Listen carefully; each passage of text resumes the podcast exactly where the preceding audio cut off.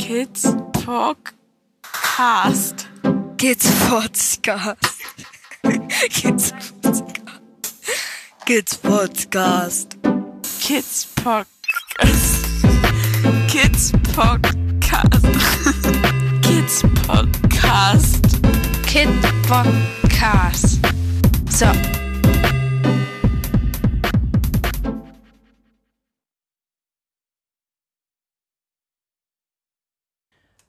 Hallo Kidspot. Na, Ähm, na? wie geht's in Dänemark? Ja.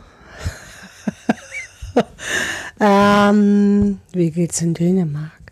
Wir hatten mal wieder Covid. Das war anstrengend. Und wir sind, glaube ich, äh, genau.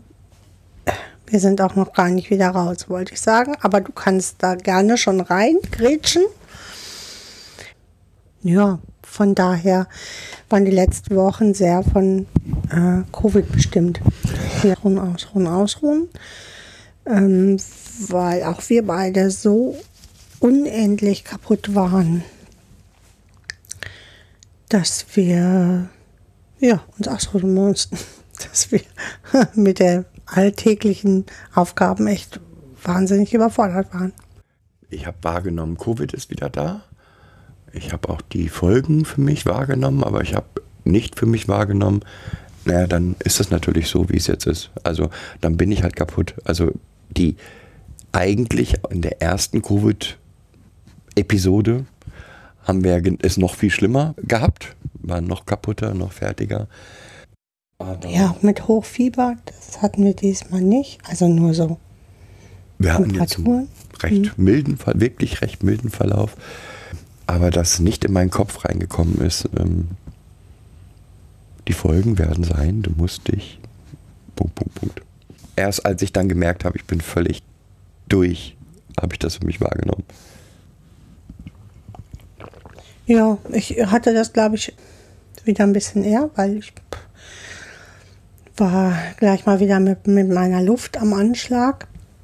Wenn ich jetzt meine, mm, nur meine Werte vergleiche, bin ich auch gleich wieder um einen ganzen Punkt mit meinem Voxmax gesunken. Ja. So. Und das finde ich schon heftig. Das merke ich auch beim Spazierengehen. Ähm, Ich hatte jetzt dann schon in der, der Zeit danach, in Anführungsstrichen, ähm, dass ich beim Spaziergang eine Pause machen musste. Dass es einfach nicht mehr ging. Und das ist für mich beim, Lau beim Gehen nicht normal. Also ich muss halt viel langsamer laufen, ne? Und hatte dann bei dem kleinsten Berg oben Schnappatmung und brauchte ein Sauerstoffzelt. Und das, also es, äh, äh, jetzt tagesformabhängig, je nachdem wie auch das Wetter ist. Und ich immer so das Gefühl habe, dass ich, ähm, dass mir so jemand ein bisschen noch auf der Brust sitzt. Also nur mit so einem dicken Hintern, kein Elefant mehr sondern nur jemand mit einem dicken Hintern, der mir mal eben auf der Brust rumsitzt. Womit wir wieder schon beim nächsten Thema wären, finde ich. Wie geht's den Kindern? Ja, durch das Covid sind alle eigentlich an den Grenzen. So. Es ist wieder dieses, dieser eine Baustein mehr. Ein Problem mehr zu lösen, was halt nicht gehandelt werden kann und was zur völligen Erschöpfung führt, bis hin zu vermehrt Wiederausbrüchen von Kontrolle. Mhm, von Kontrolle, von Wut, von, von all den Anzeichen, die zeigen, eigentlich bin ich überfordert. Ja, ist ja auch nicht auszuschließen, weil das immer etwas ist, womit ich nicht umgehen kann als Kind. So, also als Erwachsener ist es ja schon kaum auszuhalten, wenn ich mich nur kaputt fühle.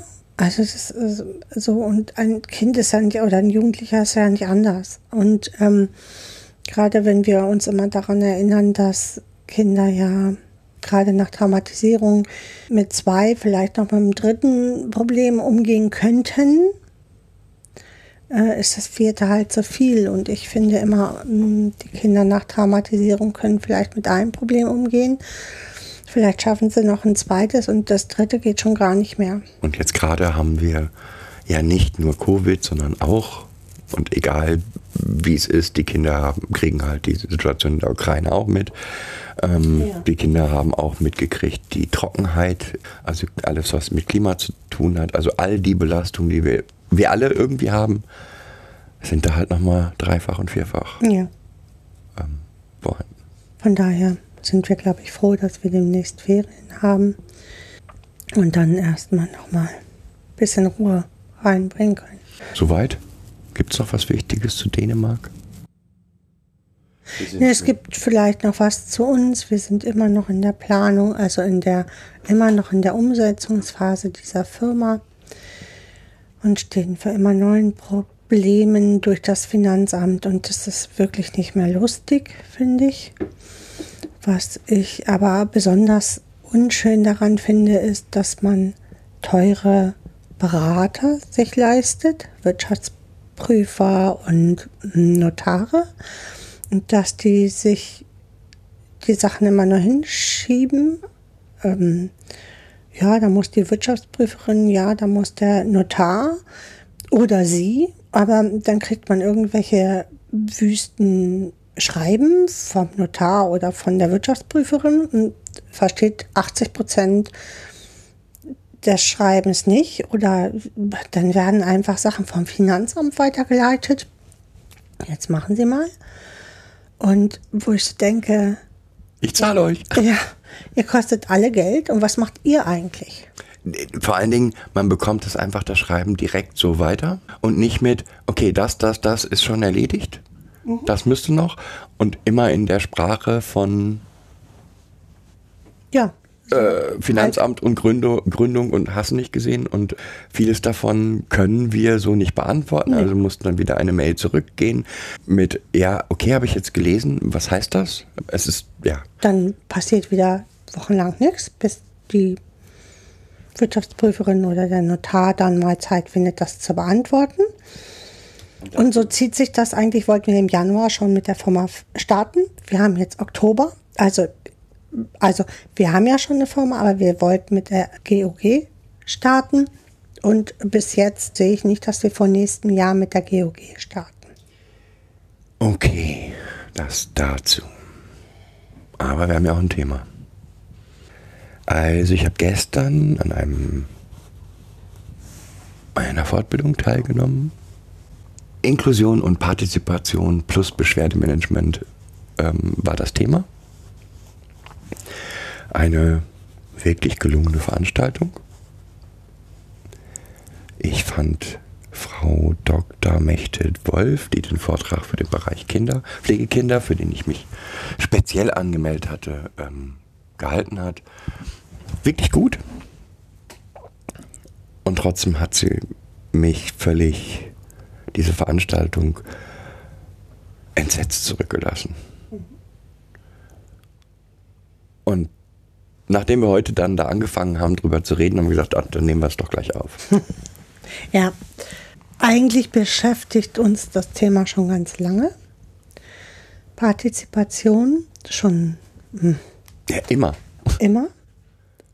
Und je länger wir darüber nachdenken oder je mehr Jahre ins Land gehen, desto mehr stellen wir fest, an welchen Schrauben es eigentlich hängt. Oder glauben wir, wo es hängt. Genau. Wo Unsere die Schieflage ist. Sichtweise. Mhm, genau. Also eine ganz, ganz, ganz, ganz kurze Zusammenfassung dessen, was in der Veranstaltung ähm, Aufhängungspunkt ist das neue KJAG, in dem Partizipation und Beschwerdemanagement in allen Bereichen der Jugendhilfe gefordert wird. Ja, es geht halt um mehr Beteiligung von Kindern. ist gesetzlich verankert. Dann wurde in der Veranstaltung definiert, wie sieht denn Partizipation, Beschwerdemanagement aus?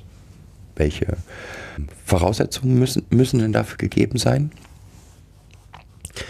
Und es wurde stark darauf auch nochmal, ähm, wie soll man sagen, wie nennt man das? Ähm, hingewiesen. Oder? hingewiesen oder darauf aufmerksam gemacht, dass Partizipation ja eigentlich nicht etwas ist, was wir installieren sollten aufgrund des Gesetzes, sondern dass Partizipation ist Menschenrecht, ist Kinderrecht ist dort schon definiert und somit muss es muss sie eigentlich vorhanden sein. Ja, und wir reden da schon lange von, ne? Also Ja. Ich glaube, die WHO hat das schon 2000 gefordert. Also, In den Kinderrechten steht es klar drin. Äh, Hinzu kam dann immer wieder die ähm, Bemerkung, naja, in der Heimpflege gibt es ja schon, es gibt ja schon Konzepte, die umgesetzt sind, nur in der Pflegekinderbereich ähm, Bereich nicht. Stimmt, weil es gab im Pflegekinderwesen auch keine Schutzkonzepte. So, das ist in der, in der Kinder-Jugendhilfe, ähm, äh, in der Pflegekinderhilfe eben jetzt auch umgesetzt werden muss. Ähm, es wird darauf eingegangen, welche, wie gesagt, was alles Partizipation ist. Ein Grundgerüst, sag ich mal, für Partizipation ähm, oder Grundvoraussetzungen genannt, nämlich The Voice. Also die Kinder haben eine Stimme in dem ganzen Prozess. Sie haben, sie haben the choice, also sie können wählen zwischen verschiedenen Optionen. äh, Optionen und im Endeffekt the exit, also sie müssen auch eine Situation beenden können. Das ist sozusagen, wenn wir das alles erfüllt haben, dann haben wir echte Partizipation. Und Also von den Grundgedanken ist das auch richtig. super, super. Das ist Ähm, wieder sehr theoretisch. So. Sehr theoretisch richtig. Erstmal die, nochmal die, das sind genau die Voraussetzungen, die wir brauchen. Dann war das zweite Thema, ähm, wie gesagt, das Beschwerdemanagement. Da wurden dann verschiedene Modelle überlegt, wie kann man Beschwerdemanagement installieren. Hat sich in der Veranstaltung eigentlich gezeigt, dass es bei den wenige gab, die schon auf dem Weg sind.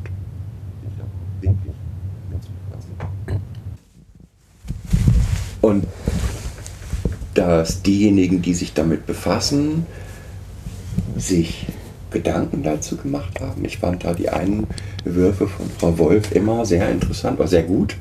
Die dann zum Beispiel, ja, also wir sind, wir haben, ne, dort und dort haben wir das angefangen und das erste, was wir, wir sind total froh, da haben wir die Pflegeeltern dazu gewonnen, mit, an der Umsetzung ähm, zu sein.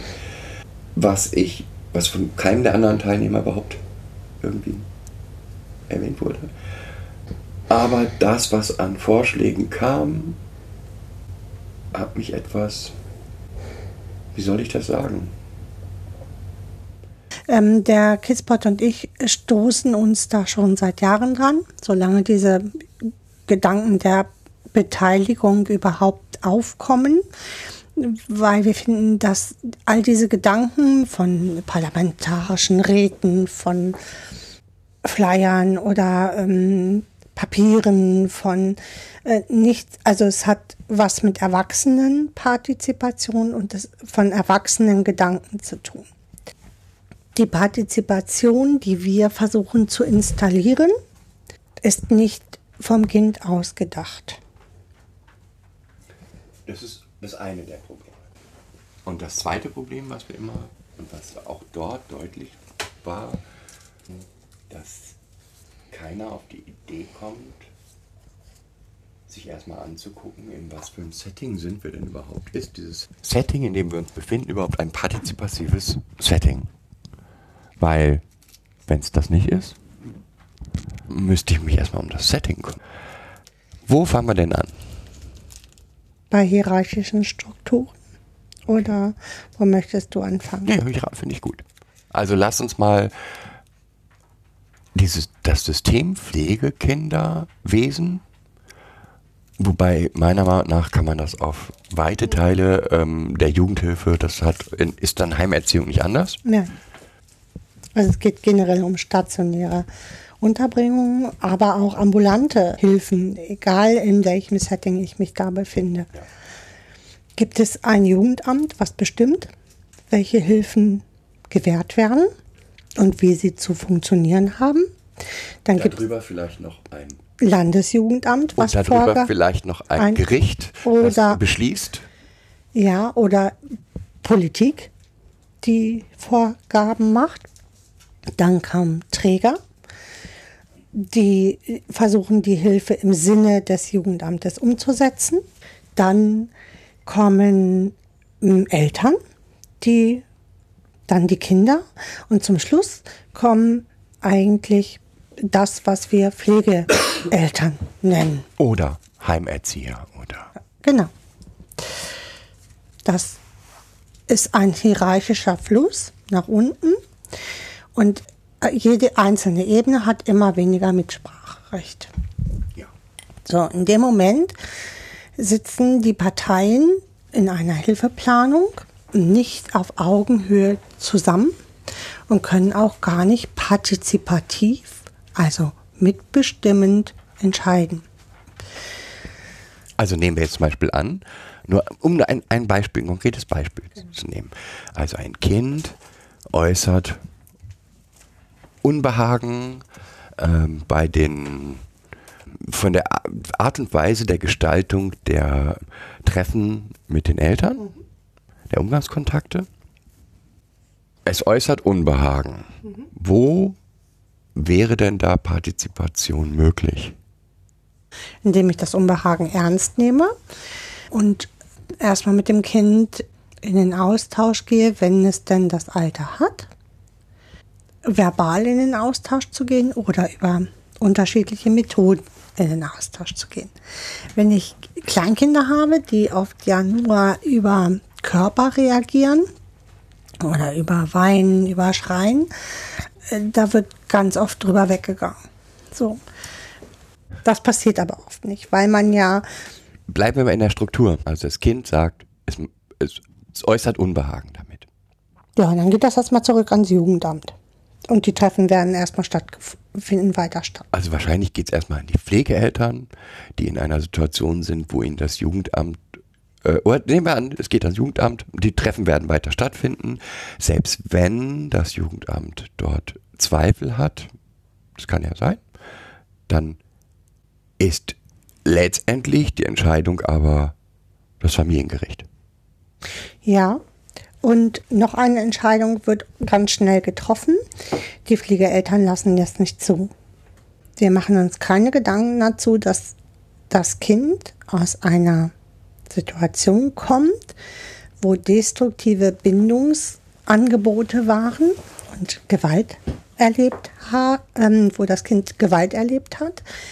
Und wir gehen sowohl vom Jugendamt als auch vom Berater immer aus, dass es ja auch positive Dinge gegeben hat und dass das Kind da wieder ansetzen muss. Aber nochmal, ich bleibe jetzt erstmal in der Struktur. Das Kind äußert seinen, seinen Wunsch, damit wären wir schon in der Partizipation, also nicht sein Wunsch, sein Unbehagen, damit wären wir schon in der Partizipation. Letztendlich kann aber keine Entscheidung getroffen werden, weil die eigentliche Entscheidung ist ganz woanders, steht ganz woanders. Hinzu kommt, dass es natürlich auch ein Bedürfnis der, der Ursprungseltern gibt nach Treffen. Und da haben sie auch ein Recht zu auf diesen ähm, Bedürfnis. Aber hier wird die Partizipation häufig dann an der Stelle vom Jugendamt gekappt. Aus dem Grund, weil die anderen Bedürfnisse halt auch da sind. Und eine Partizipation äh, auf, auf partizipativer Ebene kann das nicht funktionieren. Nee, weil das Kind das halt aushalten muss. Also das Kind, was er sein Unbehagen geäußert hat, wird gar nicht ernst genommen von unterschiedlichen Stellen und kann auch gar nicht ernst genommen werden, weil das Recht der Eltern höher gewertet ist als Kinder, als das Recht des Kindes. Und diese strukturelle Diskrepanz zieht sich durch alle Bereiche, ja? Das Kind muss in die Schule gehen. Das Kind muss, muss, muss, muss, muss, muss. Das Kind äußert, ich bin überfordert. Wie auch immer. Das, wir kommen jetzt gleich nochmal drauf, wie äußern denn Kinder das? Aber das Kind äußert, ich bin überfordert mit der Situation. Die Entscheidung aber, okay, das ist vielleicht jetzt der Tacken zu viel. Kann das Gremium, in dem es das äußert, gar nicht fällen. Wir haben ja noch, noch ein Beispiel, das geht immer um Beteiligung in Hilfeplangesprächen, wo das Kind jetzt gerade in Covid dann immer angerufen wurde, also per Video beteiligt wurde, von völlig fremden Menschen angerufen wurde, weil mal wieder die Sachbearbeiterin ge gewechselt hat. Und Kinder im Zuge der, des Kinderschutzes dann angerufen werden und sich dort mit wildfremden Menschen unterhalten müssen. Das ist nochmal, also wir haben eine Struktur, in der ein Sachab Sachbearbeiter das Kind zweimal im Jahr sieht. Nehmen wir an, wir haben jetzt noch ein In der, Im Pflegekinderdienst oft nur einmal im Jahr. hä- häufig nur einmal im Jahr. Es gibt Systeme, in denen das anders ist, aber das ist so die Regel. So, und jetzt möchten wir Partizipation. Ein Kind von fünf, sechs, sieben, acht Ach, Jahren noch. oder noch kleiner sieht eine Person ein bis zweimal im Jahr und soll partizipieren. Ja, und dann gehst du ja von einer Konstanz aus. Ja. Also, die es weder im Pflegekinderdienst noch im ASD gibt, weil dort die Sachbearbeiter momentan die Unterhosen gewechselt werden. Und äh, wie soll das funktionieren? Wir gehen also wieder von erwachsenen Strukturen aus, weil wir uns ständig neu einstellen können als Erwachsene, weil man das ja uns auch abverlangt. Ob wir das können oder nicht, ist völlig egal eigentlich. Auch uns fällt das ja oft schwer, uns ständig neu einzustellen auf neue Personen. Aber wir erwarten das auch von Kindern.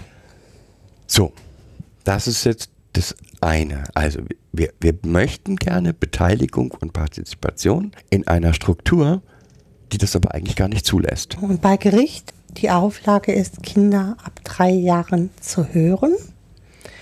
Wie gesagt, zu hören. Willensäußerung. Das, also auch da sehen wir das gleiche System eigentlich. So, also nochmal, wir haben eine Institution, die hierarchisch orientiert ist, wo das Kind an letzter oder vorletzter Stelle steht und die eine der höheren Ebenen sagt jetzt, und jetzt möchte ich Beteiligung von euch.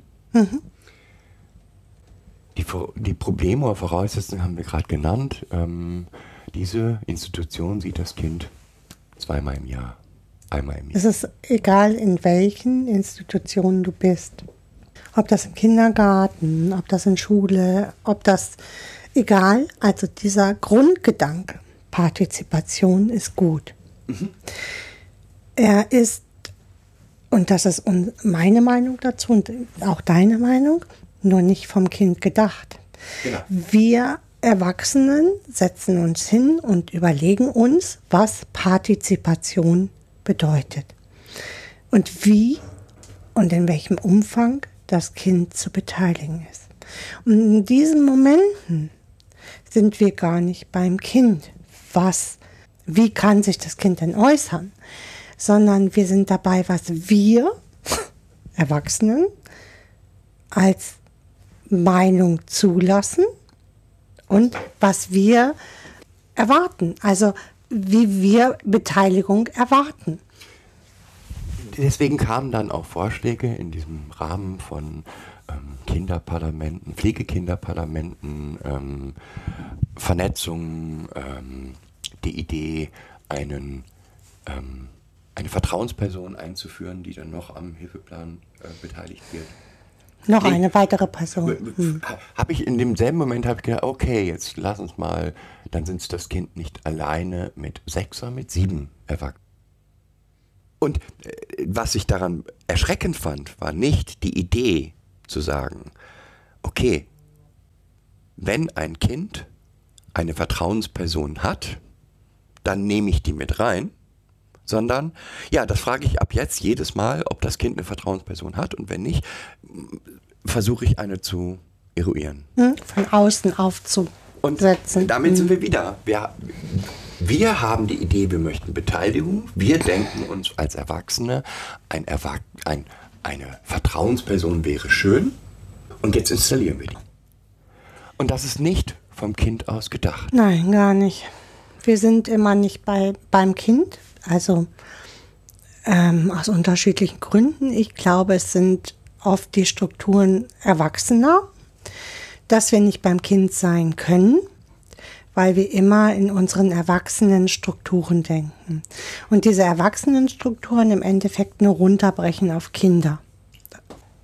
Einmal das Zum anderen, also wenn ich kindliche Kommunikation nehme, dann ist die erstens nicht darauf ausgelegt, hier ist eine neue Person und jetzt komm, rede ich mal mit der. Ja, so- so ist sie einfach nicht. Prinzipiell nicht. Und für, für ähm, traumatisierte Kinder noch Genau. viel weniger. Das, da, äh, das, ich wollte dich gerade nicht unterbrechen, weil wir haben es in, kind, mit, ähm, in der Kinder- und Jugendhilfe immer mit Kindern zu tun, die massive destruktive Bindungsangebote von Eltern, also von Erwachsenen hatten. Und wir erwarten aber immer, wenn wir denen jetzt ganz viele neue Erwachsene voraus, raus ähm, vorsetzen, dass das ist ja dann die gute Person, die gute Fee sozusagen. Und das funktioniert aber einfach nicht. Ja, also das ist nochmal der nächste Schritt. Ähm, aber was für mich ganz unabhängig von traumatisiert oder nicht, ist, was fehlt, welcher Gedanke fehlt, ist, wie äußern Kinder ihre Meinung, ihre, ihre Interessen. In, gehen wir jetzt mal vom positiven Fall aus. Also nicht von, Also gehen wir von Kindergarten aus oder von Familien aus. Das Kind hat sich in den Kopf gesetzt, es will bei 40 Grad Gummistiefel anziehen. dann wird es das äußern. Ähm, vehement. Ja, aber nee, also das ist, das ist schon eine massive, massive ähm, ähm, äh, Situation. Ich meine jetzt eher allgemein, wie äußern Kinder, was sie wollen? Und ähm, ich kann nur sagen, in, in den HPGs, die wir in letzter Zeit hatten, wir haben jetzt ja schon recht große Kinder, haben sie häufig ihre Meinung geäußert. Zum Beispiel, indem man ihnen deutlich das Bestreben ansehen konnte, ich gehe jetzt hier weg. Ja, also indem sie man eigentlich völliges Desinteresse, das wird dann auch immer gerne so, ne? die Kinder haben ja kein Interesse daran, kam da auch ganz oft, gespiegelt wird, aber sie äußern das beispielsweise, indem sie sich an den Tisch flezen und mit jeder Faser ihres Körpers zeigen, das geht mir ja um den Sack. Ja, ihr seid so langweilig. Das hier interessiert mich nicht, weil ich es nicht verstehe. So, ich verstehe das gar nicht, worüber ihr redet. Äh, So, äh, und ich muss hier zwei, eine Stunde sitzen, ey. Eine Stunde. Und nochmal ganz unabhängig davon, ob es jetzt hier um ich habe hier keinen Bock zu geht, ähm, Kinder äußern ihre, ihr, ihr Fühlen, Empfinden, Denken ganz häufig durch Handlung. Also das Kind, das den Teller mit Essen mal so zur Seite schiebt, gibt dir eine deutliche Mitteilung. Oder einfach nur das viel verlangsamte Essen. So, wenn Ja. es so Gegenstände auf dem Tisch rumschiebt oder auf dem, auf dem Teller hin und her schiebt und ähm, man das Gefühl hat, boah, das Kind, was sonst so viel isst, ist aber heute echt wenig, dann kann das auch ein Ausdruck dafür sein, das hier mache ich mal gar nicht. So, und jetzt gehen wir von da zu echter Partizipation. Ein Kind äußert durch Verhalten seine Einstellung zu irgendwas. Und echte Part- Partizipation wäre jetzt, ich versuche mal rauszufinden, was ist denn die? Das. Also ich habe jetzt eine Blackbox vor mir. Ich sehe nur ein Verhalten Ja. und versuche jetzt zu verstehen, was ist denn der Hintergrund. Und da kann bei rumkommen, Dass Erbsen nicht ausstehen kann. Oder da kann man auch bei rumkommen, nee, ich bin eigentlich jetzt gerade in Gedanken schon beim Fußballspielen Ja. heute Nachmittag und deswegen gerade nicht hier und jetzt im, mit dem Essen beschäftigt. Oder ich habe in der Schule gab's Kuchen und ich habe 27 Kuchen gegessen. Und Oder ich habe deswegen, Bauchweh. Einfach. Genau. Da kann, kann halt unterschiedliches bei rauskommen. so, Und meine Aufgabe als Erwachsener wäre in diesem Moment herauszubekommen, nämlich den Grund. Da wären wir wieder beim guten Grund. Ne? Für jedes Verhalten gibt es einen Grund. Herauszufinden, was denn dahinter steckt. so und aus unserer Erfahrung bin ich sicher, so kann ich erstmal im familiären Rahmen Partizipation erzeugen, weil das Kind im Laufe der Zeit wahrnimmt, das, was ich hier Äußer. äußer, wird ernst genommen, wird hinterfragt und man versucht mit mir gemeinsam eine Lösung zu finden. Und das führt dann dazu, dass irgendwann vielleicht von alleine sagt, äh, Kartoffelpüree, ne. ja, also um ein Beispiel zu nennen. Kindliche Kommunikation in diesem Bereich kann so viele verschiedene Facetten, Facetten. haben. Genau. Und auf diese Facetten müssen wir erstmal eingehen und überlegen, wie können wir sie in die Partizipation einbeziehen. Das ist das Erste. Das Zweite ist, und das haben wir auch jetzt ja gerade gesagt, bevor ein Kind, vor allen Dingen Kinder mit der Erfahrung, die wir immer hier voraussetzen, sich äußert, was es will oder nicht will, muss es erstmal das Vertrauen schaffen, ich darf das hier, ich kann das hier und es schadet mir nicht. Und damit wären wir bei unserer Forderung, die Partizipation nämlich vom Kind aus zu denken. Was braucht das Kind, um sich beteiligen zu können? Und zwar echt beteiligen zu können. Das sind nicht die Dinge, die wir immer so schön von oben aufoktroyieren, sondern das, das Beispiel wäre Beteiligung. Ich gucke mir das an und jedes Mal bei Kartoffelpüree stelle ich fest, das Kind isst nur ein ganz bisschen oder weil ich das ernst nehme und den Teller dann sage, okay, wenn du heute keinen Hunger hast, dann brauchst du das nicht zu essen. Vielleicht hinterfrage ich das auch. Oder das Kind lernt daraus, dass ich die Wünsche des Kindes ernst nehme und dass es die, seine Wünsche auch äußern kann. Dann hätten wir den zweiten Schritt im Endeffekt der Partizipation nämlich schon geschaffen. Ja, genau so ist es. Aber dazu, bevor ich diesen zweiten Schritt erreichen kann, muss der erste Schritt passieren. Genau. Ich als erstes dem Kind eine Stimme geben. So. Ja, Ne, Also genau das sagt ja auch, hat ja auch ähm, Frau Wolf deutlich gemacht. Aber es ist nicht vom Kind aus gedacht, dass ich extrem viel miteinander erstmal reden muss, um überhaupt eine Situation zu schaffen, in der Kommunikation stattfindet. Genau, und in dem Moment wird es nämlich keine Beteiligung äh, bei, ich gehe jetzt mal nochmal auf Gericht ein. In dem Moment ist es keine Beteiligung des Kindes, sondern ich als Richter bringe das Kind in völlige Lo- Loyalitätskonflikten meinen Eltern gegenüber, weil ich soll mich jetzt äußern, bei wem ich leben soll. Und also hauptmäßig oder wie oft ich die Kontakte haben will oder ob ich meinen Papa dann sehen will. Natürlich will ich meinen Papa sehen oder meine Mama sehen. Das ist ja außer Frage erstmal. So. Die Frage ist dann, wie kann ich denn das Ergebnis ermitteln? Also so, ja? Äh, Die, die Frage ist für mich, und damit ähm, möchte ich nicht, äh, ja, möchte ich nicht das, was Kinder denken, tun, machen, irgendwie herabwerten. Die Frage wäre für mich aber erstmal, ist eine solche Frage von einem Kind überhaupt zu beantworten? Ähm, ist, ist es, und zwar nicht, ist in allgemein zu beantworten, es ist zu beantworten. Ein Kind kann im Laufe der Zeit deutlich sagen, das will ich, das will ich nicht. Aber wenn ich jetzt in der Situ- Situation X vor Gericht oder jetzt gerade hat meine Jugendamtsmitarbeiterin Zeit, die Frage gestellt be bekomme, dann muss Wie geht's dir denn gerade? Nein, oder möchtest du deine Mama sehen? Dann ist es eine Frage, die äh, so viele Eventualitäten und Mitdinge ähm, in, dieser, in diesem Kind auslöst.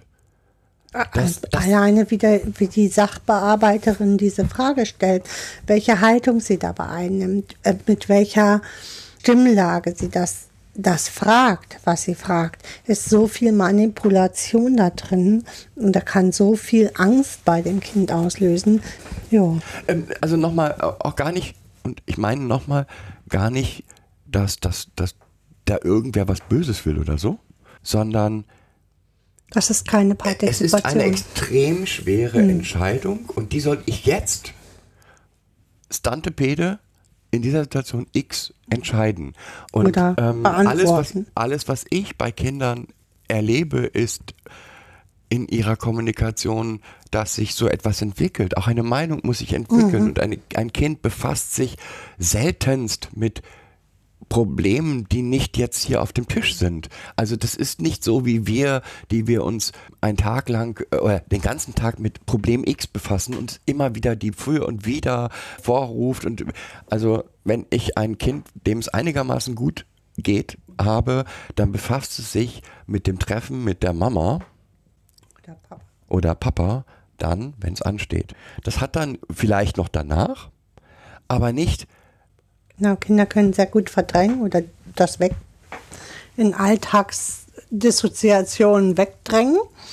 Und dann sind sie mir und jetzt und dann ist eigentlich entscheidend, spiele ich jetzt X oder spiele ich Y und dann kommt wieder die Situation und dann muss ich mich wieder damit befassen. Und jede Situation, die ich mit Kindern erlebt habe, bedeutet, wenn ich eine Lösung für ein oder eine ein, die Haltung des Kindes zu einer bestimmten Situation habe, dann benötige ich massiv Zeit, um es mit dem Kind zu erarbeiten. Ein Kind oder Jugendlichen. Also Und dann kommt das nächste. So, dann gute Idee, ich will Kinderrechte dem Kind beibringen. Oder ja, will dem Kind klar machen, was sind deine Rechte. Ja, da macht man, machen sich dann die entsprechenden Stellen Gedanken dazu und sagen, was, was können wir machen? Wir können Film machen, wir können Prospekt machen. Und in leichter Sprache, hm, Piktogramme. äh, Piktogramme. Wichtig in leichter Sprache und wichtig kindgerecht. Und ganz viele davon, also nochmal, ich weiß, dass da ganz viel Arbeit und Gedanken und, und Überlegungen in diese Dinge geflossen sind. Konkret war keines der Beispiele. Also am Kind gedacht. Ne, konkret, es waren immer abstrakte Dinge, die dir vermittelt worden sind. Du hast ein Recht auf Schutz. Hä? Was, was meinst du damit? Habe ich jetzt ein Recht auf ein Glasdings, den ich mal vor mich halten kann? Oder was ist Schutz? Hm, Das sollen ja dann Erzieher umsetzen oder Berater umsetzen und das Kind äh, dem, also ne, Ist total. erklären. Ist richtig, aber auch da nochmal, wenn ich in diesem ganzen partizipativen Prozess nicht mitbedenke, dass das auch einen riesen pädagogischen Anteil hat, dass ich wirklich mit dem Kind diese Themen erarbeiten muss. Und erarbeiten heißt eben nach Maßgabe des Kindes, so wie das Kind Zeit, Lust, Interesse daran hat, an der Ausdauer des Kindes, auf dem, auf dem intellektuellen, Entschuldigung, dass ich so nenne, aber intellektuellen Niveau des Kindes und zwar nicht nach Alter des Kindes, sondern nach derzeitigen Stand des Stand Kindes. des Kindes. Also auch ähm, 14-Jährige können plötzlich wieder drei werden, wenn sie sich in der Pubertät befinden und gerade ihr Kleinkind wieder entdeckt haben. Das auch und nochmal, also wenn ich jetzt mir die Themen nehme, was Kinderrechte sind, dann sind das Trigger, sind massive Trigger. Und auch da, ich bezweifle, auch wenn ich ein, ich habe eine hohe Ehrerbietung vor guten Beratern und ich will auch gar nicht Berater irgendwie schlecht reden oder was auch immer, nur meiner Erfahrung nach, wie viel Berater be haben die Möglichkeit, auch, auch aufgrund des seltenen, treffenden, seltenen Treffens mit den Kindern, zu sehen, ups, er hat da gerade was angesprochen, das ist ein Trigger. Ja, damit überforderst du Berater, weil sie gar nicht sehen können, was, also weil sie das gar nicht sehen können. Aber wie kann man denn so ein Thema aufarbeiten? Ich könnte jetzt in einer Kleinkindgruppe mir irgendein Tier nehmen und wir füttern und versorgen das Kind und das ist ein Teil von Schutz, äh, also dieses Tier. Und erkläre den Kindern, dass wir daran, also dass wir das Was Kind, das Tier, was was, braucht braucht der das Hund? Tier, ein Kaninchen oder wie auch immer, was braucht denn das jetzt? Und was ist unsere Aufgabe? Was Genau. müssen wir alles machen, damit es dem gut geht. gut geht. Und dann kann man das von, von dem Konkreten vielleicht auf das Abstrakte übertragen. Das ist ein Prozess. Und Entschuldigung, ich bin jetzt nicht böse, äh, da weder Jugendamtmitarbeiter noch Berater haben die Zeit, die Kapazität, noch die Möglichkeit, das umzusetzen. Ja, genau. Da müssen wir halt auch wirklich gucken auf, auf uns, welche, welche Rolle habe ich überhaupt. Auch wenn ich vom Gesetz her ähm, die Schutzrolle habe und natürlich übergeordnet auch den Schutz im Auge haben muss, so muss ich da als Sachbearbeiterin dann halt das auch delegieren können. Müssen, nur können. Genau. Weil Also- es ist nämlich kein Schutz für ein Kind, wenn der Berater einfach in das Zimmer geht des Kindes und guckt, ob das Zimmer okay ist oder mh, wenn die Sachbearbeiterin des Jugendamtes äh, plötzlich mal aufschlägt in der Familie.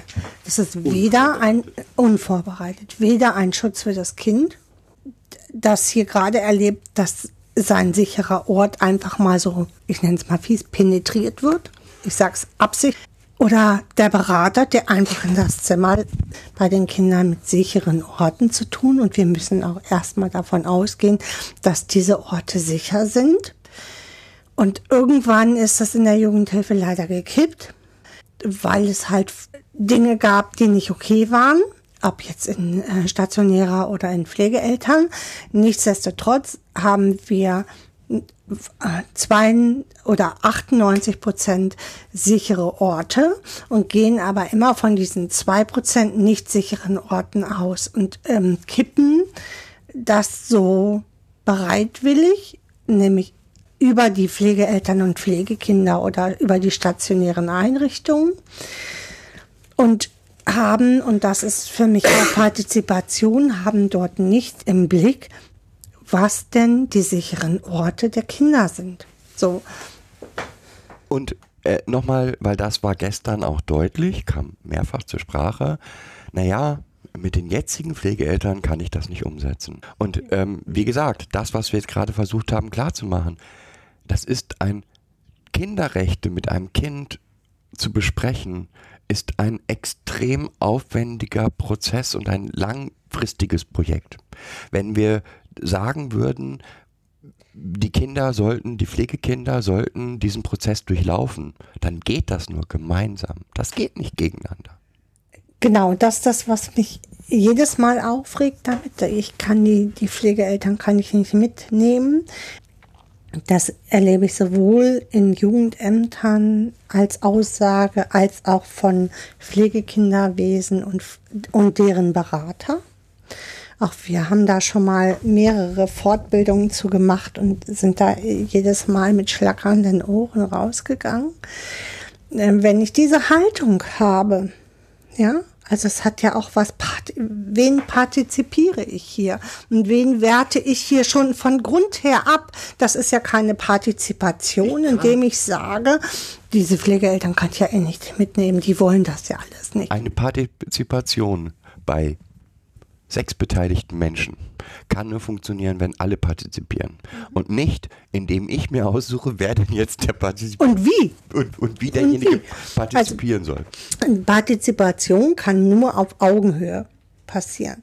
Und in dem Moment, wo ich auf Augenhöhe arbeite, das heißt, ich als Berater überlege mir dann, wie kann ich es den Pflegeeltern, wie kann ich die Pflegeeltern so beteiligen, dass sie sich partizipiert fühlen, also mitgenommen fühlen und nicht, also was wir erleben, ist immer, dass Berater sich überlegen, wie das zu gehen hat. Und dann kippen sie das auf Pflegeeltern runter und sagen so, ihr habt das jetzt so zu machen.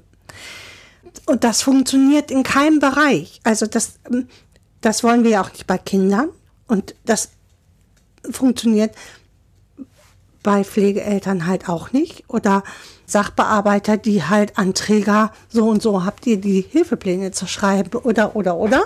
Das funktioniert halt nicht. Weil wir dann in diesen hierarchischen Strukturen bleiben und damit auch jedem nur sein Recht zugestehen in dieser Bestimmung. Und das, das keine Partizipation. Hinzu kommt, finde ich. Also wie ich gerade schon gesagt habe, man kann, Partizipation kann nur im gesamten Prozess sein und kann nicht, ich kann nicht Einzelne rausnehmen, die dürfen jetzt partizipieren, andere nicht. Oder denen vorgeben, wie sie partizipieren können. Also wie sie ihre Stimme einsetzen dürfen. Also Und dann kommt noch was hinzu und das ist etwas, was ähm, dort gestern nicht so genannt wurde, aber was mir immer wieder auffällt, ist, gerade Kindern gegenüber wird häufig nicht kommuniziert, was ist meine Rolle in diesem ganzen Prozess, sondern was möchte ich gern für eine Rolle haben. genau. Und das merken Kinder immer. Also ein Vormund, der in, im Prinzip oder ein Jugendamtmitarbeiter, der ihnen im Prinzip nicht klar macht, bis, ich habe hier Grenzen. Ich kann in diesem Rahmen entscheiden.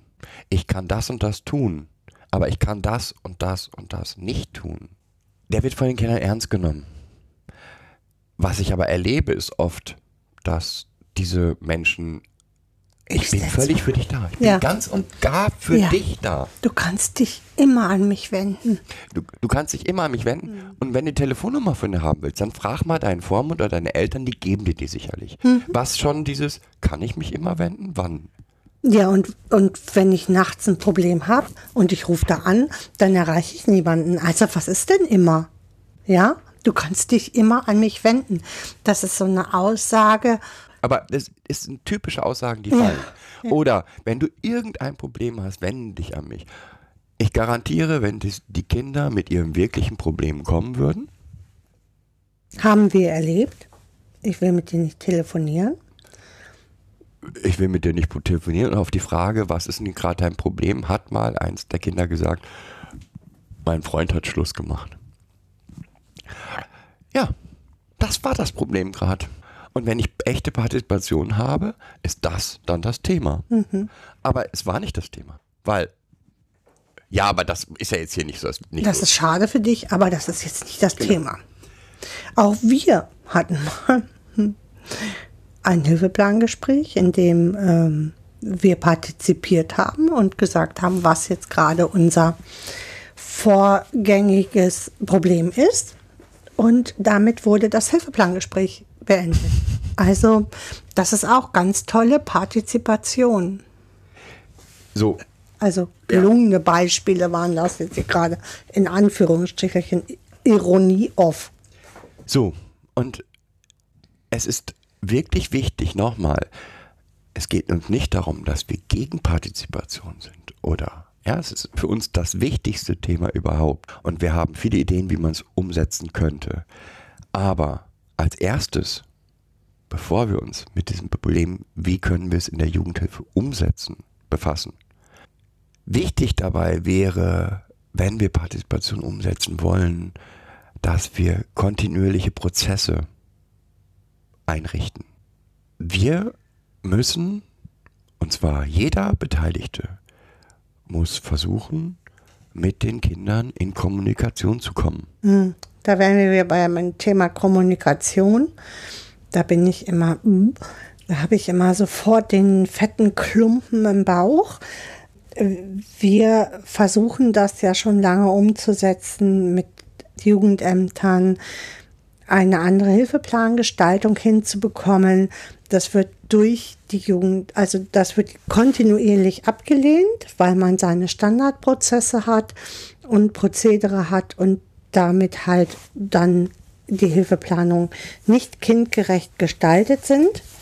wenn ich als Jugendamtsmitarbeiter, und nochmal, das ist nicht gegen den Jugendamtsmitarbeiter, aber wenn ich von oben die Vorgabe habe, hier ist das Formular XYZ, das musst du ausfüllen im Hilfeplangespräch, dann ist das das Gegenteil von Partizipation von Kindern. Und der, da in diesem Rahmen kann ich Partizipation auch nicht erzeugen. Nein. Also äh, Partizipation ist für mich auch nicht das Gespräch mit dem Kind durch die Sachbearbeiterin. Partizipation wäre, und das wäre echte kindliche Partizipation, wenn ich meine Hilfepläne so umbaue, dass ich das Kind jederzeit mit Fragen oder mit Bildern oder mit Videos oder so an die Sachbearbeiterin wenden kann und die die sammelt und diese ganzen Inhalte mitnimmt in das Hilfeplangespräch. Das wäre für mich echte Partizipation von Und zwar aus doppelter Hinsicht. Also, die Idee ist nach wie vor, als Jugendamtsmitarbeiter oder als Ursprungseltern oder als Eltern habe ich Fragen an das Kind. Und diese Fragen sind klar, die liegen auf dem Tisch. Sind Fragen wie, wie geht es dir? Wer sind deine Freunde? Ähm, wie ist Schule? Punkt, Punkt, Punkt. Sind viele Fragen, die ich eigentlich an das Kind habe. Ey, jetzt lasst gibt doch den Kindern auch die Möglichkeit, diese Fragen zu beantworten. Stellt sie ihnen und gebt ihnen die Möglichkeit, sie beantworten. Idee war da, aber wir haben jetzt hier immer so, wir haben so ein Formular und da fragen wir regelmäßig und dürfen die Smileys eintragen. Wir sind wieder bei, wir haben uns überlegt, wie das Kind zu kommunizieren hat und das stülpen wir jetzt übers Kind. Ist schon ein toller Versuch, weil Smiley ist ja schon mehr als, aber und dann kommt immer noch, ja, und wir fragen aber, also die müssen das nicht machen, die können das machen, wenn sie wollen und, und, und. Ach, das ist keine Beteiligung, ja? Das ist, Ähm, das genau, ist Beteiligung von uns ausgedacht, Genau. von oben gedacht. genau. Ich möchte die Information, ich gebe dir die Möglichkeit, auf unsere Art und Weise zu antworten. Genau, auf unsere Art und Weise dich zu beteiligen. Das ist äh, keine Partizipation. Das ist auch nicht Stimme der Kinder, sondern die Stimme der Erwachsenen, die überall durch die Partizipation spricht. So. Ja. Wenn ich es dann, der nächste Punkt war, also das ist ja Voice, jetzt war dann Choice. Choice, genau. Choice ist auch so. Choice besagt nicht, dass das Kind sich mit Gummistiefeln bei 40 Grad in der Sonne draußen sein kann oder sagen kann, ich will hier nicht mehr sein. So, Choice bedeutet erstmal, ich habe verstanden, dass du mich ernst nimmst und ich kann dir jetzt mitteilen, wie ich das möchte und ich teile dir als Erwachsener mit, wie ich das möchte oder wie ich das sehe und wir haben, wir einigen uns auf etwas. Das wäre eine Choice. Also ich würde mit dem Kind einen Aushandlungsprozess ausgeben oder mehrere Möglichkeiten dem Kind bieten. So.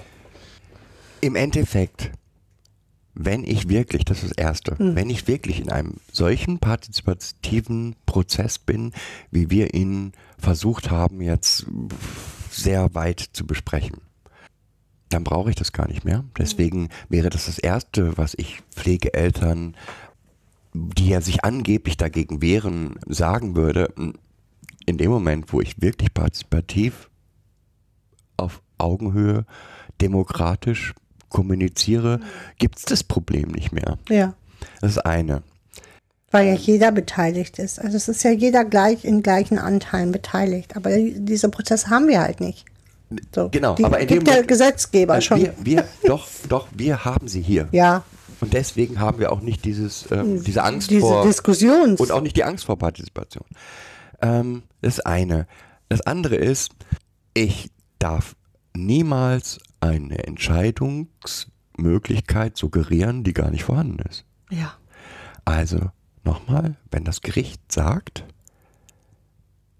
Treffen finden statt, einmal monatlich, es gibt einen Gerichtsbeschluss, dann kann ich dem Kind nicht signalisieren, du hast die freie Entscheidung. Genau. Und du hast ein Mitspracherecht. Weil entscheiden tun das andere. Eltern, äh, Jugendamt und Gericht.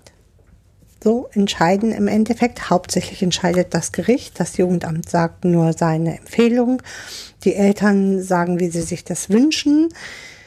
Das Kind sagt vielleicht auch, wie es das wünscht, ähm, fällt aber hinten runter, weil der Richter entscheidet nach Elternrecht. Und nach, nach Recht. Recht ist halt ein Recht auf Umgang. Und damit fallen die Rechte des Kindes hinten rüber. Und ich finde nichts schlimmer, als dem Kind zu suggerieren, du hast Hier. eine Mit- freie, freie Entscheidung. Nein, hast du nicht. Nein. Ist böse. Aber es, ganz ehrlich, auch da wieder Partizipation, echte Partizipation bedeutet auch Grenzen der Entscheidungsfähigkeit kundzutun? Also, das kann jetzt ein ganz einfaches Beispiel. Natürlich hast du hier die Entscheidung, Kartoffelpüree nicht zu mögen. Das ist deine freie Entscheidung. Das bedeutet aber nicht, Mhm. dass ich für dich etwas anderes koche, weil du jetzt Kartoffelpüree nicht magst, sondern es bedeutet für dich, dass Du du, isst den Kartoffelpüree nicht. du isst den Kartoffelpüree nicht. Oder wir finden eine andere Lösung für dich. isst ein Brot dafür. Vielleicht. Selbst das kann sein, dass, es, dass ich diese Entscheidung gar nicht gebe. Ja? Mhm. Es kann sein, dass ich sage, du hast ja die Möglichkeit zu sagen, ich esse, es gibt diese drei Dinge, eins davon mag ich nicht, dann müssen die anderen beiden heute reichen. Das wäre Choice. Wenn ich aber sage, du hast die freie Wahl, ist das kein Choice. Nee, weil das Kind könnte sich auch eine Packung Chips dazu nehmen und dann wären wir in dem Bereich, wo wir sagen würden, äh, ist vielleicht keine gute Idee. Und Kinder können das sehr gut, sehr gut akzeptieren. Ähm, hier ist Hier ist die Grenze. Hier ist die. Grenze, wir haben hier die Auswahl und wir tun alles in diesem Rahmen für dich. Aber das muss ich auch kommunizieren. Und das, Genau, und äh, das, da komme ich auf das Beispiel Umgangsrecht und Umgangspflicht zurück. In dem Moment haben Kinder eigentlich gar keine Wahl, also ob sie das wollen oder nicht. Es wird dann halt über das Gericht entschieden, so, und in dem Moment sind ihre, ihre Choice ist dann halt weg. Das ist entschieden. In all diesen Prozessen, die wir hier jetzt besprochen haben, die Pflegeeltern wollen nicht. Die, die Mutter lässt die Kontakte nicht zu. Habe ich ganz oft in, im Jugendamt. Der Vater hat kein Interesse. Schieben wir die Verantwortung für das Problem immer an, die, an das schwächste Glied in dieser Kette. Und in dem Moment, wo wir das tun, haben wir nicht die Partizipation von allen Menschen auf Augenhöhe. genau. Also, ich, dann muss ich in diesem Prozess sagen, beispielsweise, ja, treffen, ja, aber unter den Bedingungen, dass das Kind sich darauf vorbereiten kann. Als Beispiel, ja. Das heißt, meldet sich Vater oder Mutter nicht am Tag vor dem Treffen an, finden die Treffen nicht statt. Ja, aber wir haben auch, also ich erlebe das in Gerichtsverhandlungen auch, wenn es gerade um Umgangs ist ja ein ganz großes Streitthema immer, dass Gutachter sich emotional da einbringen. Also ich äh, mach mal ein Beispiel, ich hatte eine Gutachterin in einem Umgangsfall, wo die beiden Kinder das nicht wollten. Und die Gutachterin sagte der Mutter in diesem äh, in dieser Verhandlung, wissen Sie, wenn die meine Enkel, ich habe Enkel, wenn die Enkel von mir weg wollen, dann sind sie auch traurig und sitzen traurig im Auto.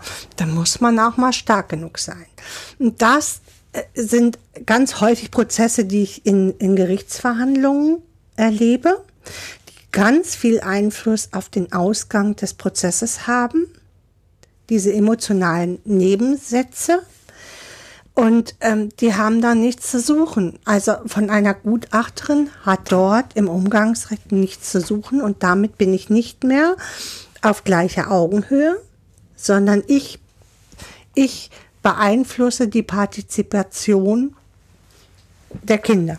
Worauf ich aber eigentlich damit hinaus wollte, ist, ich kann einem Kind auch in einem, im, in einem partizipativen Grundsituation klar machen, okay, ich habe gehört, für dich ist, und das muss nicht das Kind gesagt haben, können die Pflegeeltern gesagt, was auch immer, wer auch immer gesagt haben, ich habe gehört, Voraussetzungen für Treffen sind diese, diese, diese, diese. Davon kann ich dir eins, zwei erfüllen, drei habe ich keinen Einfluss drauf. Das darf ich dem Kind sagen. Und das versteht ein Kind auch. Wenn aber ich mich wirklich um eins und zwei dann kümmere, ist das super. Ist das, ist das mehr, als wir bisher in irgendeinem Prozess erlebt haben. Stattdessen findet das gar nicht statt. Und jetzt setzen wir uns hin, wir möchten mal Partizipation. Und wenn ich kann einem Kind gut auch in partizipativen Prozessen sagen, deine Wahl liegt hier zwischen A, B oder C, dein genanntes D kann ich nicht erfüllen. Ich kann ihm auch erklären, warum ich es nicht erfüllen kann. Um da beim einfachen Beispiel mit dem Essen zu werden, es tut mir leid, ich habe verstanden, Kartoffelpüree ist jetzt nicht so deins, aber ich kann jetzt nicht jeden Tag sieben verschiedene Mahlzeiten kochen, damit jeder hier zufrieden ist. Mhm. Und es gibt drei andere hier an diesem Tisch, die sehr gerne Kartoffelpüree essen. Und dann bist du halt derjenige, der heute kein Kartoffelpüree Genau. isst. Also das ist auch eine Wahl. Ja. So. Also das wäre Choice. Und dann kommt der letzte Punkt. Exit. Und nochmal, ja, und auch da wurde dann gesagt, ja, da haben die Pflegeeltern ja riesen Angst vor und so weiter. Ich glaube, wenn man es ihnen falsch verkauft, ist das auch verständlich. Äh, auch die Angst der Pflegeeltern ist verständlich, weil sie gehen hier Bindungen mit dem Kind ein. So.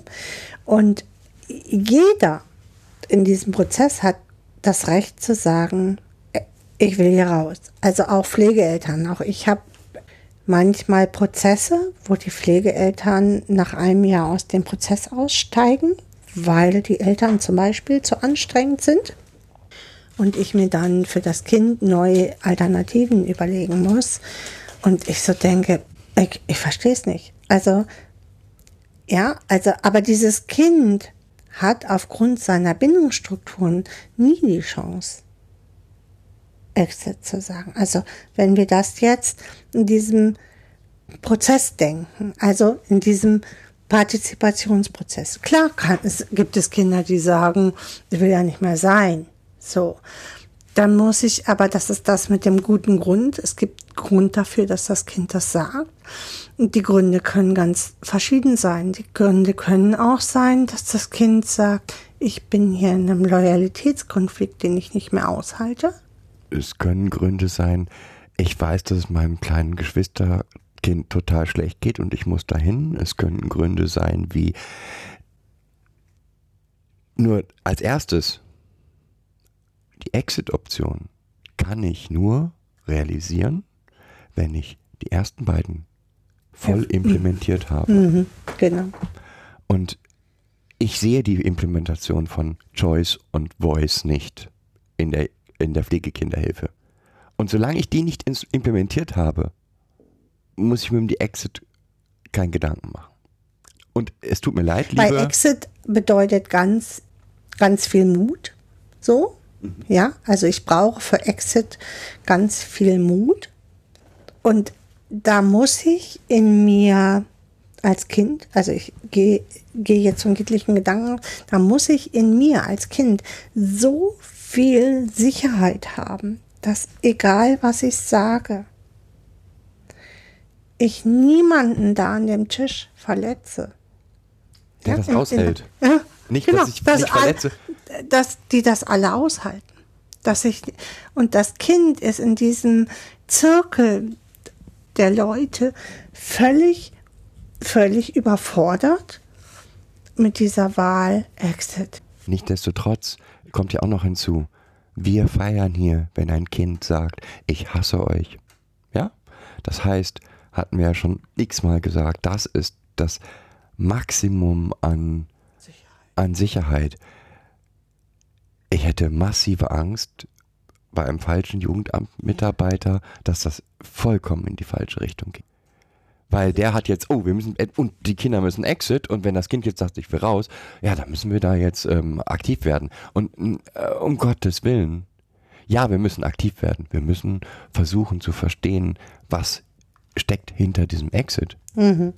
Ist das, ich will nicht mehr hier sein, ich will, ich, ich kann das ja alles nicht mehr, ich bin in Loyalitätskonflikten, ich habe Angst, ich habe was auch immer. Da entstehen so Schnellschüsse draus, ne? Ähm, Dann, wenn es falsch verstanden ja, wird. genau. Und äh, ich würde das, also nochmal, Frau äh, Mechtet-Wolf, will ich das um Gottes Willen nicht, nicht, nicht behaupten, dass sie das in ihrem Buch so äh, sagen will.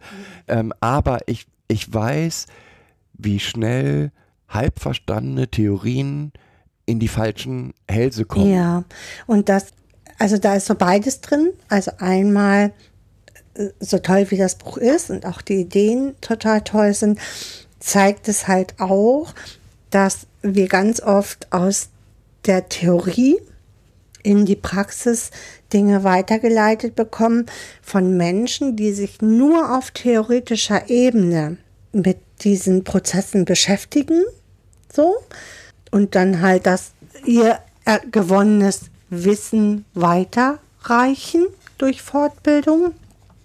Das heißt aber nicht, also wir brauchen in diesen Prozessen eine viel stärkere Vernetzung zwischen Praxis und Theorie, die immer nicht stattfindet. Hinzu kommt, glaube ich, also das ist mit jedem Menschen, mit dem wir äh, aus der sozialen Forschung, also Forschung der sozialen Arbeit ähm, zusammenarbeiten, habe ich erlebt, dass sie eigentlich auch wissen, da ist noch ganz viel im Argen. Ja. Jeder von denen weiß, also auch die Frau Wolf ähm, hat ähm, mit, mit äh, Pflegekinderwesen, Menschen aus dem Pflegekinderwesen gesprochen und auch dort gestern ganz klar gemacht, ja, und die hat mir gesagt, das läuft nicht, das läuft nicht, ich bin überfordert, ähm, die Situation, die Hierarchie, Punkt, Punkt, Punkt, Punkt, das ist alles so. Und eigentlich weiß sie, weiß sie, bevor wir die Dinge nicht geklärt, nicht geklärt haben, brauchen wir da unten gar nicht, mhm. egal was das Gesetz sagt. Ja, eigentlich wissen sie das. Mhm. Nur trotzdem, so jetzt muss ich aber eine Fortbildung über Partizipation im Ja, und ich habe die gesetzliche Grundlage, die bis 24 umgesetzt genau. sein muss. So. Wir sind halt in Deutschland sehr langsam mit Umsetzungsprozessen. 2000 was? 9 ja. War Traumapädagogik. War schon die Forderung nach der ja. Traumapädagogik. 22 gestern fangen Sie, wir jetzt an. Gestern rief, äh, regten sich darüber auf, da musste ich grinsen, dass die Forderung nach Partizipation bereits 2018 oder 17 oder so ähm, gefordert wurde. Ich habe hm. gedacht, ja, und Traumapädagogik seit 2009, aber ich sage jetzt nichts dazu. Hast ähm, du nichts gesagt, nein, nein, schade. Es hm. passte nicht in den ähm, Rahmen. Ja. Und eigentlich, wie gesagt, ist die Forderung der WHO ja schon viel länger, die ist von 2002, ja. so, ne? Ähm, und nochmal, für uns ist Partizipation, ist Voice, Choice und Exit extrem wichtig. Auch ich, und damit, ich meine, das Exit ist real. Ein Kind, das klar macht, aus welchem Grund auch immer, ich kann hier nicht mehr leben. Das muss ernst genommen werden. Und das kann bedeuten, dass es beendet wird, die Hilfe. Weil es kann aus unterschiedlichen Gründen sein. Also nehmen wir jetzt wieder ein traumatisiertes Kind und der Vater ist ein Trigger, den es nicht los wird. Ja? Mhm. Ähm, dann ist das so. Dann ist das total schlimm und traurig und da muss man gemeinsam arbeiten. Aber wir kriegen echte Partizipation nicht hin, wenn wir sie nicht vom Kind aus denken. Ja. Und wir kriegen echte Partizipation nicht hin, wenn wir uns nicht wirklich Gedanken machen. Wie kann ich Kinder und Jugendliche beteiligen? Erstmal aktivieren. Aktivieren, ja. Dass sie teilnehmen. Und das schaffe ich nochmal. Und wie kann ich Hierarchien ähm, beenden? Also wie kann ich diese Hierarchien aufbrechen? Mittel, um die Hierarchien aufzubrechen, sind häufig viel kleiner, als wir, als, also in Gesprächen mit Beratern oder mit äh, Jugendamtmitarbeitern, die dann sagen, ja, aber ich weiß nicht, wie man, und überhaupt, es sind häufig viel, viel kleinere mhm. Dinge, als, als wir so meinen. Beispielsweise keine Kommunikation zwischen Jugendamt und Berater, von dem die Pflegeeltern nichts wissen. Keine Kommunikation zwischen Pflegeeltern und Jugendamt, von dem das Kind nichts weiß. Mhm. Die Kinder müssen in jeden Schritt involviert sein. Und manchmal, manchmal reicht es zu sagen, übrigens, ich muss heute mit XY telefonieren. XY telefonieren. Manchmal muss ich auch darüber informieren, worüber ich telefonieren muss. Und allein das, ja, also eine Kommunikation auf einer Ebene, in der jeder mit jedem auf einer Ebene spricht, ja, Transparenz, ne? Ja. Transparenz ist keine Einbahnstraße, so, ne? Genau. Mhm. Und das ist schon der erste Schritt, um mhm. die Hierarchien niedriger zu halten. Und auch offene Kommunikation ist, sorry, ich, ich als was auch immer, äh, Jugendamtsmitarbeiter oder hm, verstehe, kann ihre Sorgen in dem Bereich verstehen. Ich gebe die auch weiter, aber es ist nicht, ich, ich kann ihnen keine Entscheidung treffen. Ist etwas, was wir viel zu selten hören. Ja. Ja, was noch? Was hilft noch? Ich glaube, das waren die wesentlichsten Punkte. Also wir müssen Partizipation einerseits von, vom Kind aus denken, nicht von dem Erwachsenen. Also das ist das, was mir am meisten bei all diesen ganzen Demokratie- und Partizipationsbestrebungen, die wir haben, also wie dieses Kinderparlament oder sind es immer Dinge, die von Erwachsenen auf Kinder als Partizipationsmittel umgesetzt werden. Also sie werden von Erwachsenen gedacht. Ein Gedanken, den ich gestern den ganzen Tag hatte, immer so unterschwellig und der mir auch jetzt wieder so nur unterschwellig die ganze Zeit da war, den ich unbedingt loswerden muss. Ähm, ein Problem hat, hat, haben Pflegekinder im Gegensatz zu Heimkindern, aber auch da sehe ich das gleiche Problem. Im Gegensatz zu normal, also zu zu Hause lebenden Kindern, oder? Nee, sie sind isoliert. Hm. Ähm, die meisten Pflegekinder leben in einer Welt, die ist für sie besser als das, was die Vergangenheit war. Deswegen leben sie da, aber sie haben keine Idee, wie sie sein könnte. Woher sollen sie auch eine Idee haben, was ihnen in ihrer Welt fehlt? Hm. Und wir müssen uns hm. dringend Gedanken machen, wenn wir sowas wie Partizipation wollen, dass, wie auch immer, auch das haben wir schon mehrfach gesagt, aber wir müssen eine Vernetzung der Kinder untereinander schaffen. Hm, und die, da kann ich nicht wieder von außen jemanden einpflegen, sondern ich muss halt ein Netzwerk untereinander schaffen. Das und das schaffe ich nicht, indem ich einmal im Jahr ein Sommerfest mache und die Kinder sehen sich dann auf diesem Sommerfest.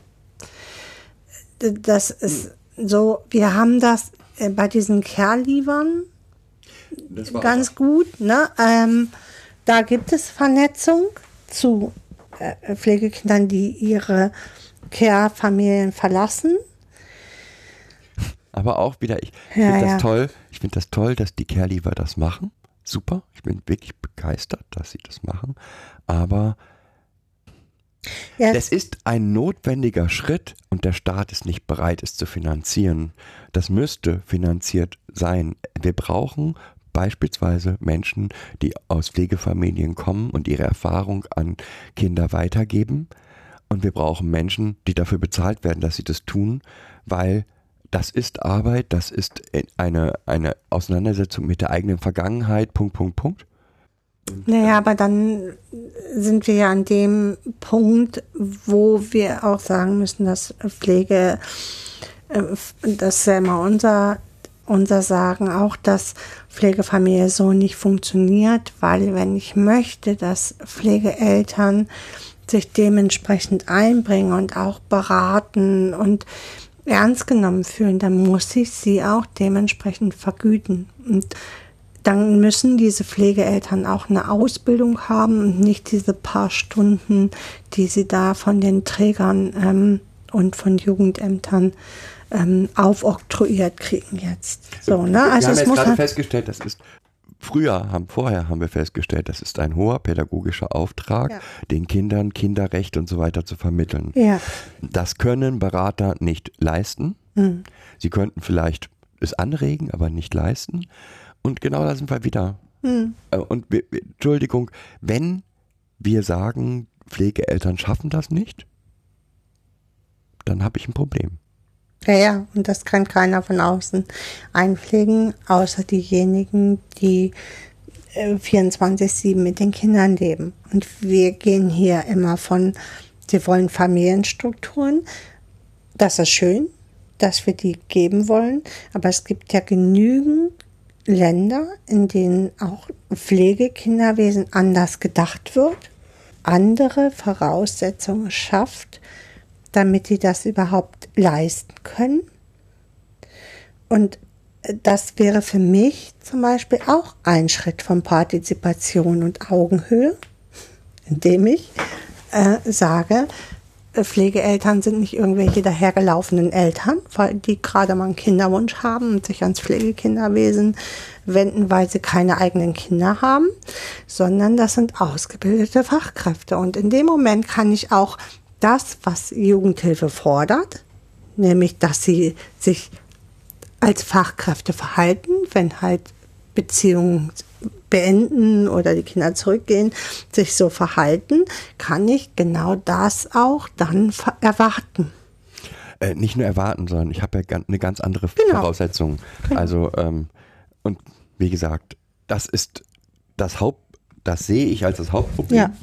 Ganz schnell müssen wir Partizipation hinkriegen. Weder passt die Struktur, noch ist die Grundvoraussetzung mhm. gegeben, noch gibt es irgendwen, der es eigentlich umsetzen kann. Mhm. Und ähm, das. Noch ist die, äh, äh weder noch ist die Partizip oder sind die Partizipationsbestrebungen wirklich vom Kind ausgedacht? Sind eigentlich, eigentlich nochmal, meiner Meinung nach, und, und nicht bös, aber die sind eigentlich vom Gesetz ausgedacht. Ja. Ein Gesetz sagt, wir brauchen das. Wir müssen und jetzt, jetzt rudern haben. alle ganz mhm. wild und machen sich Gedanken, was, ich, was gut ist, aber wir müssen es auch sagen dürfen, in den Strukturen, die wir haben, in diesen massiv hierarchischen Strukturen. Aber das ist nicht, das ist eins von vielen Problemen. Ja, ja, solange ne, äh, äh, wir immer von unserem Erwachsenen-Denken auf das Problem gucken können wir auch keine echte Partizipation machen, weil wir in unseren eigenen Touren und Rollen verhaftet sind und gar nicht ähm, das wirklich vom Kind aus denken können. Ja. Ich glaube, damit hätten wir es rund, ne? Also das ich glaube auch, so. haben alles besprochen, mhm. was zu besprechen war. Nochmal, ich danke Frau Wolf für das Buch. Wir haben es auch schon, ich habe auch schon weite Teile gelesen, leider noch nicht alles. Und ja, ich glaube, ich danke euch fürs Zuhören. Wenn ihr Ideen, Anregungen, Kritik habt, wisst ihr, wo ihr euch melden könnt. Wenn ihr gemeinsam überlegt, auch das wäre was, was man vielleicht mal irgendwo umsetzen sollte, sich wirklich Gedanken machen, wie kriegen wir Partizipation um, umgesetzt. Gerne. Gerne. Wendet euch an uns. Und ich glaube, dass, wenn wir das wirklich umsetzen wollen, können wir ganz, ganz viel erreichen. Ja, ich möchte gerne noch auf unser Spendenkonto nochmal hinweisen. Gerne könnt ihr uns und unseren Podcast unterstützen. Das Spendenkonto findet ihr auf unserer Website kinderindasszentrum.de oder auch, ich glaube, auf dem bei Twitter auf deinem Account. Ist es oben als Pin? Da könnt ihr sonst auch gerne nachschauen oder uns anschreiben hier. Wir finden euren Podcast so toll. Wir würden euch gerne mehr unterstützen. Unseren Unterstützern, die haben wir, äh, die uns regelmäßig spenden. Bei denen möchten wir uns an dieser Stelle nochmal bedanken. Ob regelmäßig oder unregelmäßig, ist egal. Bei all diesen Menschen, die den Podcast toll finden. Unterstützung in jeglicher Art und ja. Weise. Mir ist klar, dass nicht jeder mir Geld zur Verfügung stellen, uns Geld zur Verfügung stellen kann. Aber ich weiß auch, dass wir viele Unterstützer haben auf ganz anderen Bereichen, äh, die beispielsweise unseren letzten Podcast gehört haben und schon fleißig dabei sind, sich zu überlegen, wie können wir da diesen Podcast bereichern, die uns empfehlen, die uns immer mal wieder schreiben, welche Bereiche sie wie finden und die sich mit Fragen auch an uns wenden. Ähm. Für all diese Wege danken wir euch und natürlich erstmal dafür, dass ihr es mal wieder anderthalb Stunden ausgehalten habt, uns zuzuhören. Bis dann. Und deswegen Tschüss. Tschüss.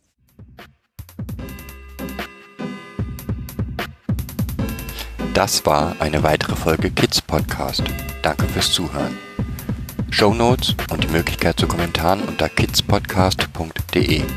Anregungen, Ideen und Feedback per Mail an info at kidspodcast.de oder per Twitter an kids-pod. Wenn euch diese Episode gefallen hat, empfehlt sie weiter oder gebt Bewertungen in iTunes oder anderen Podcast-Portalen ab.